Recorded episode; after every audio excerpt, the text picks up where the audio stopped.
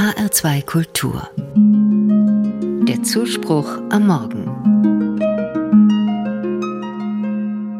Bauernregeln sind wieder in Mode gekommen, obwohl nur wenige sie für landwirtschaftliche Zwecke nutzen. Sprüche wie Menschensinn und Juniwind ändern sich oft sehr geschwind, bieten eine willkommene Mischung aus Weisheit und Humor. Von den alten Sprüchen geht eine eigentümliche Faszination aus, gerade weil sie archaisch sind und auf sinnliche Erfahrungen zurückgehen. Und das ist ein rares Gut in der Welt voller Online-Dienste. Da haben Menschen über Generationen hinweg im Alltag ihre Erlebnisse gesammelt und an Kinder und Kindeskinder weitergegeben. Und damit man sich diese Regeln besser merken kann, wurden sie in gereimten Zeilen notiert. Wer allerdings heute in einen Bauernkalender schaut, wird sich wundern. Denn da heißt es für den 29. September, gibt Michaeli Sonnenschein, wird in zwei Wochen Winter sein. Die Regel wirkt ein wenig überstürzt, kaum jemand rechnet so bald mit dem Wintereinbruch. Aber früher sahen die Bauern das anders. Da musste die Ernte jetzt schnell eingebracht werden, weil die Stürme im Oktober vieles verderben konnten. Und damit begann für sie eben die lange Winterperiode. Für mich ist diese Bauernregel aber aus einem anderen Grund sinnvoll. Die Formulierung gibt Michaeli Sonnenschein erinnert nämlich an den Michaelistag.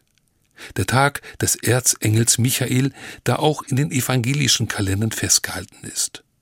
Und dieser Hinweis erscheint mir mindestens so wertvoll wie die Vorhersage von Wind und Wetter.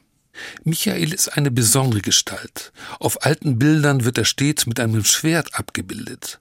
Ein hochgerüsteter Engel, der dem Bösen trotzt und den Menschen Schutz bietet. Nach alter Legende steht er mit seinem Schwert an der Himmelstür und bewacht sie vor Unbefugten. Zugleich sorgt er sich um die Seelen der Verstorbenen auf ihrem Weg in den Himmel, damit sie sicher dort ankommen.